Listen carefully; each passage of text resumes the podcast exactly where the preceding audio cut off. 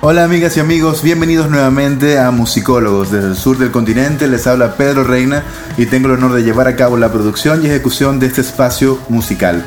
Recuerden que pueden participar y descargar este y otros podcasts del pasado a través de www.musicólogos.la.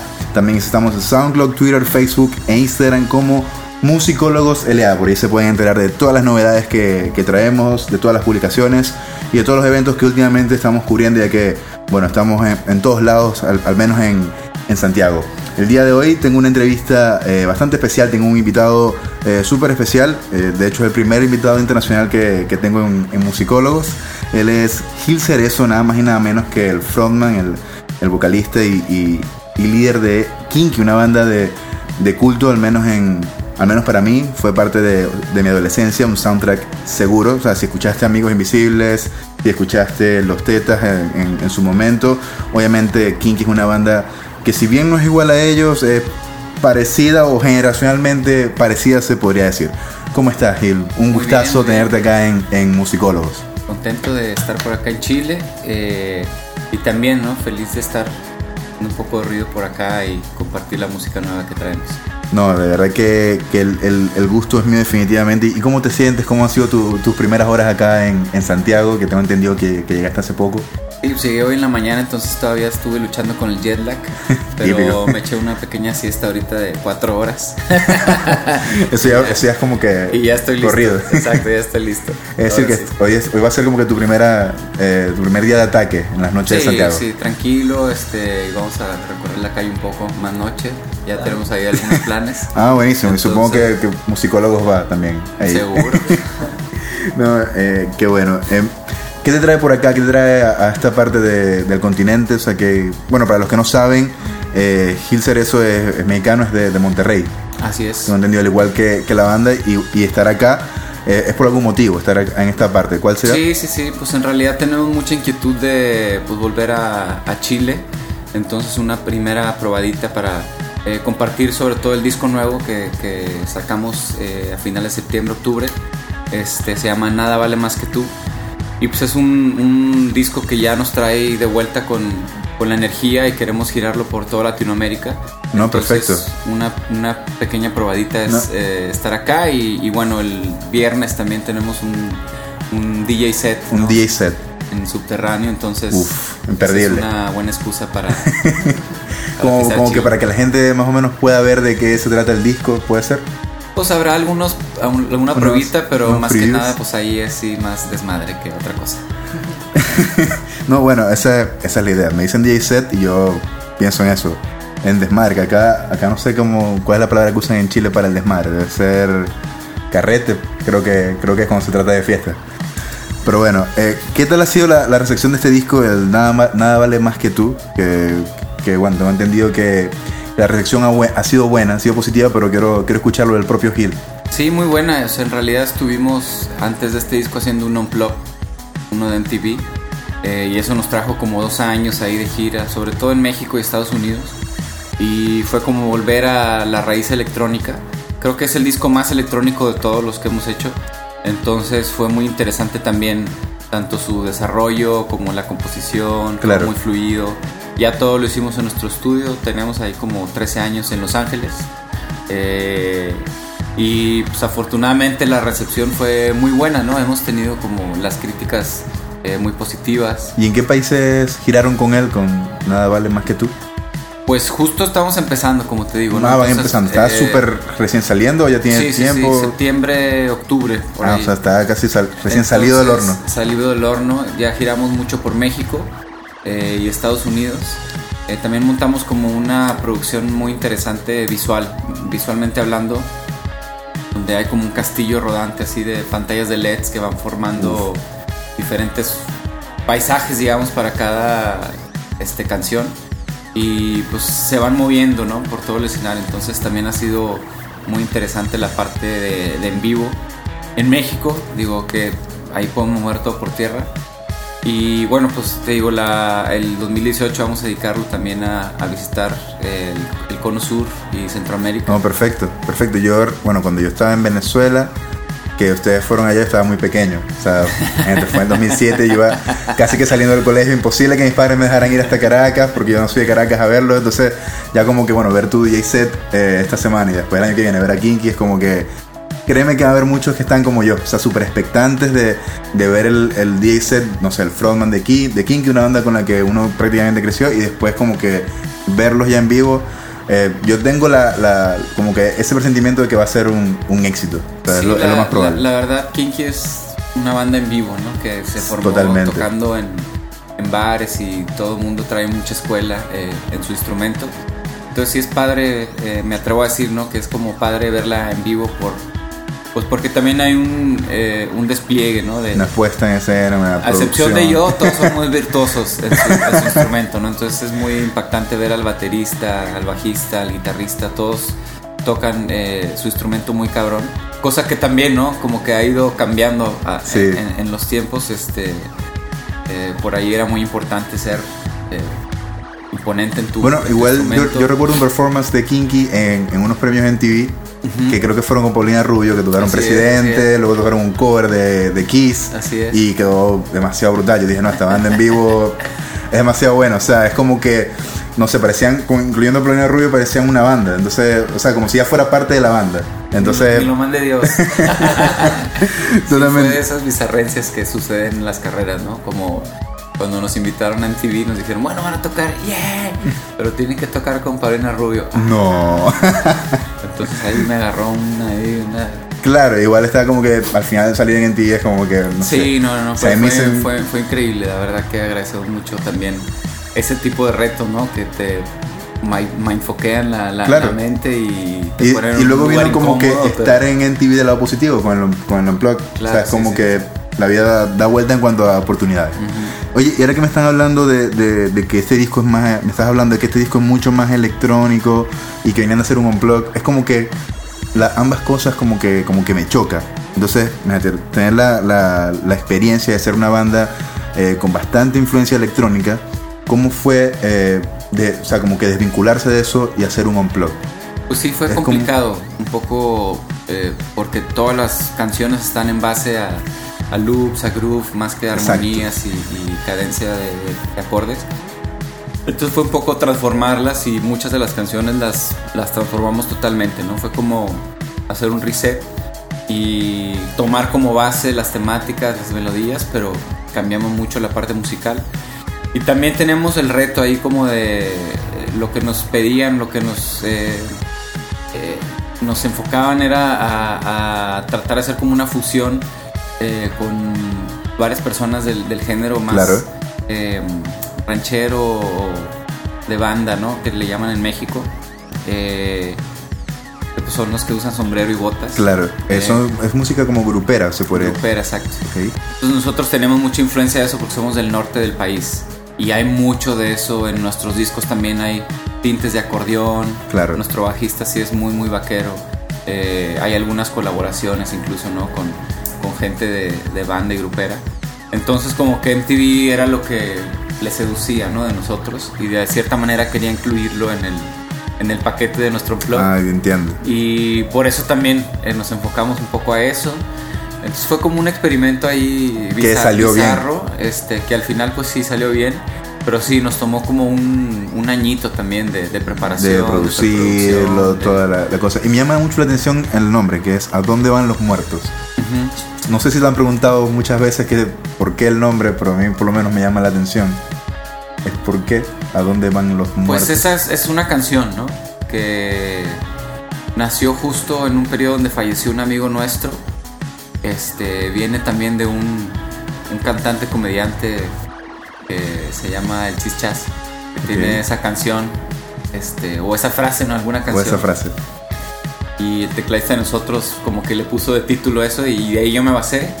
Eh, digo, acaba de fallecer un, un amigo muy querido. Y este y son de esas partes, ¿no? Donde se juntan varios elementos y hacen que salga algo muy natural. Eso fue en el 2014, este, Ajá. este Unplugged.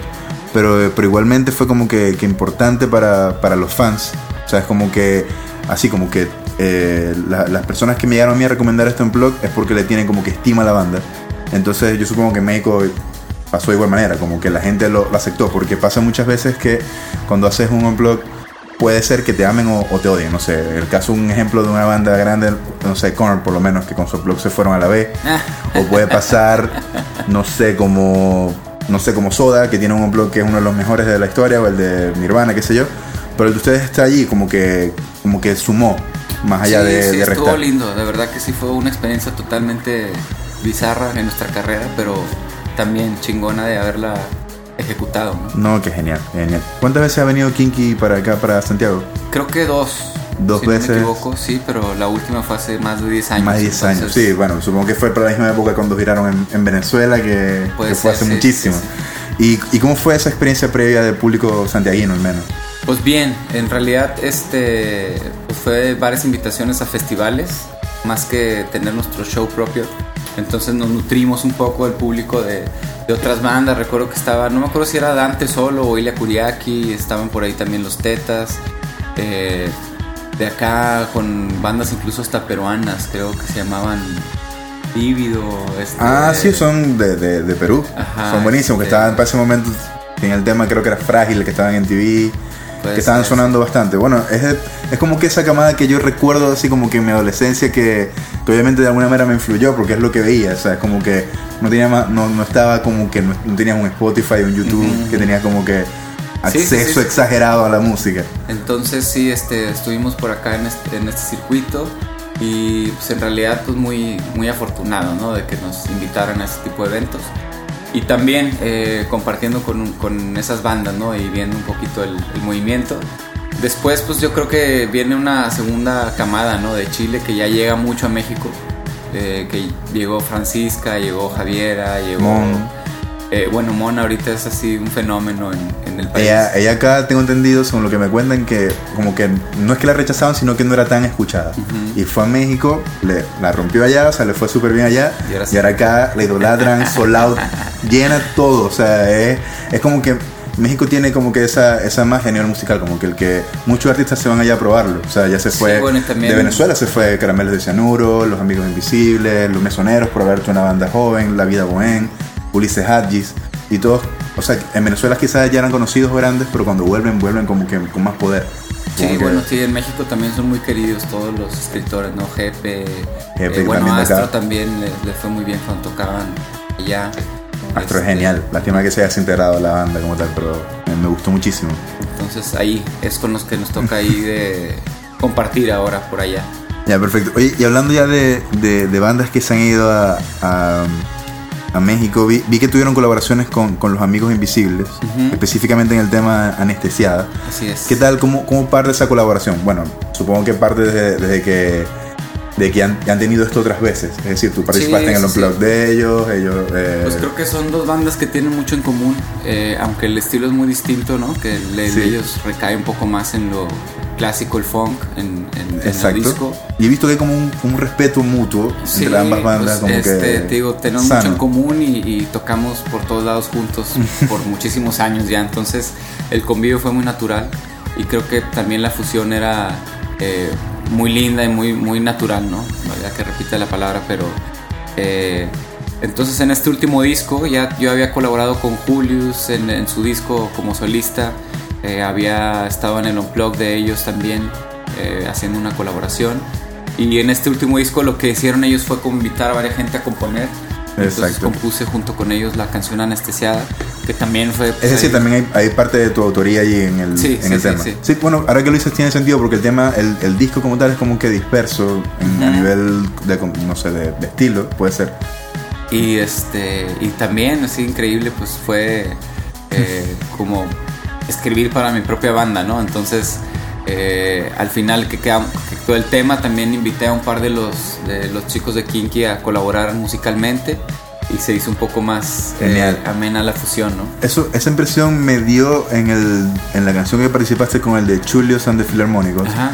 Eh, Leíta es la canción. No recuerdo cómo dice, pero yo decía, esta canción parece más de Kinky que de Chulios. O sea, es como que y, se nota demasiado que está tu colaboración. Entonces eso me gustó bastante. Me gustó. O sea, se ve que, que la colaboración es mutua. Es como, es como si fueran dos bandas de esas de, de chicos que están en una sala de ensayo pequeña que se ayudan entre sí.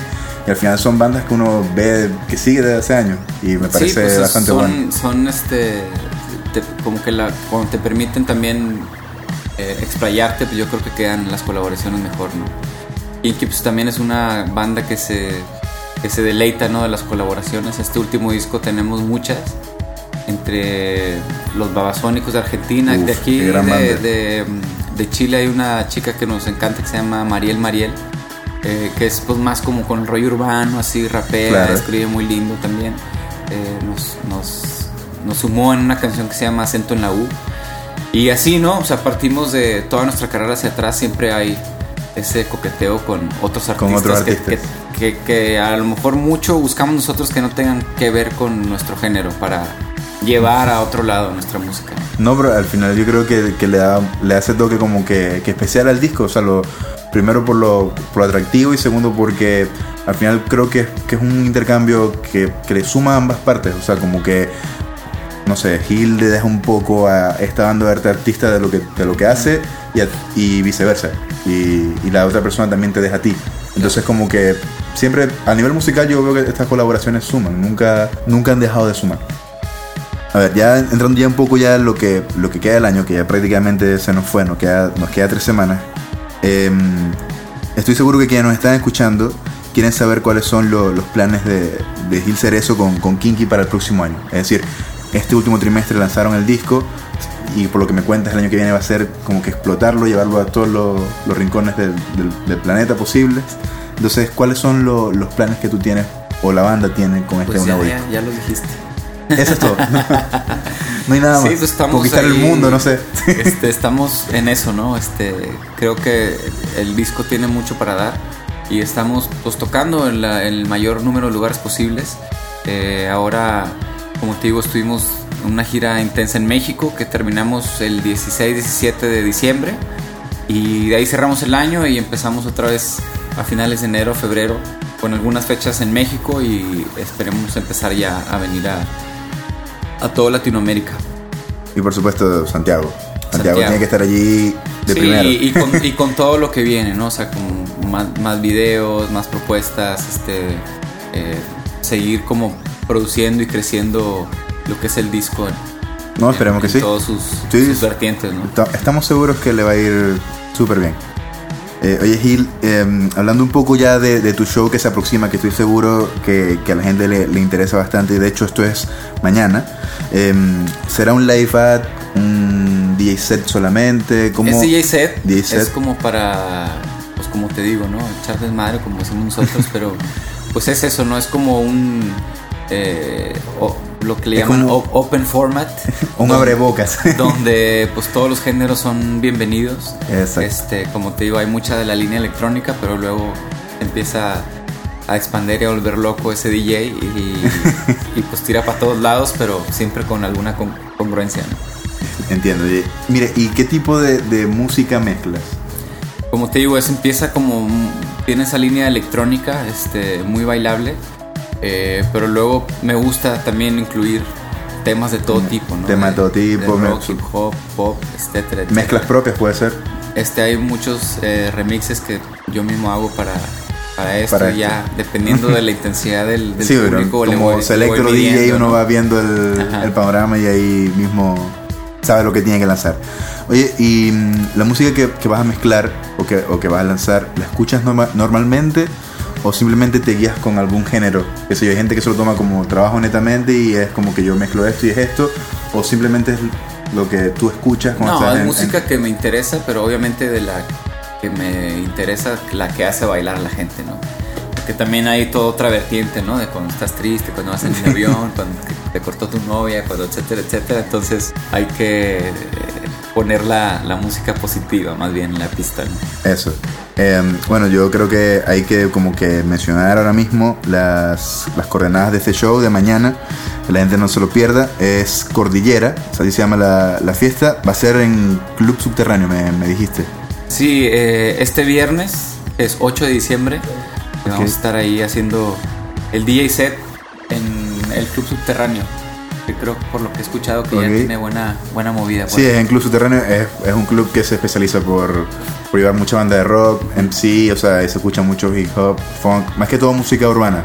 Entonces yo creo que, que va, a estar, va a estar buenísimo. Así que bueno, ya saben, no se lo pierdan, eso es eh, mañana, 8 de diciembre, a, las, a partir de las 21 horas, en el Club Subterráneo de, Providencia. Eh, todas las coordenadas están en nuestro sitio web y en todas nuestras redes sociales. va a estar el, este máster que tengo aquí al otro lado del micrófono, Gil Cerezo de, de Kinky, que seguramente la va a romper. Cualquier información nos pueden escribir un, un, inbox a través de, de, Facebook y ahí le vamos explicando qué, qué tal va a ser. Eh, oye, eh, Gil, ya, ya como para finalizar, eh, supongamos que nunca he escuchado Kinky o, tu música como tal, no tengo la idea de por qué debería ir a tu show mañana. ¿Cuál sería el principal motivo o razón para ir? Esto es para las personas que no te han pues para, para encontrar un nuevo nicho de, mezcla, ¿no? Este, Kinky se caracteriza por fusionar todo lo que venga bajo cualquier género musical y meterlo en una licuadora electrónica y hacerlo eh, un producto bailable, un producto este, con grandes bajos y muchos huevos. Que gusta en realidad. Bueno, ya saben, ahí tienen la, la, respuesta de, la, boca de, del protagonista de mañana, que es Gil Cerezo. Y, bueno, no me queda otra más que volverlos a invitar al, al, show de mañana, al DJ set de, de Gil Cerezo de Kinky, que va a estar súper brutal. Este, bueno, Gil, de, verdad que muchas gracias por ser parte de este espacio. Al eh, contrario, muchas gracias por venir. Bueno, no, también, en realidad, teóricamente tú fuiste quien vino, pero. pero no, este, ya sabes, estamos en www.musicólogos.la para que escuches todos los podcasts que ahí subimos y, y, gracias por ser nuestro primer artista internacional. Un honor. Esperemos que, que no seas el último, ni que sea tu última vez acá en Musicólogos. Y bueno, no, muchísimas gracias. Eh, para todas las personas que nos escuchan, eh, saben que lo pueden seguir. Eh, no sé si quieres decir tus redes sociales para que para que lo sigan por allí. Como Gil Cerezo, eh, tanto Twitter y Instagram. Y la banda está como Kinky The Band. Kinky The Band, ya lo saben, ahí están en, en, sus redes sociales. Y no se lo espera. Bueno, muchas gracias, Gil. Ya yo despido este espacio. Eh, muchísimas gracias a todos por, por escucharnos. Eh, nos escuchamos un nuevo episodio de Musicólogos del sur del continente. Les habló Pedro Reina, quien estuvo en la producción y ejecución de este espacio musical. Recuerden que nos pueden seguir a través de Twitter, Facebook, Instagram y SoundCloud como Musicólogos LA o simplemente escuchar y descargar este y otros podcasts del pasado a través de www.musicólogos.la. Nos escuchamos en una próxima ocasión. Hasta pronto.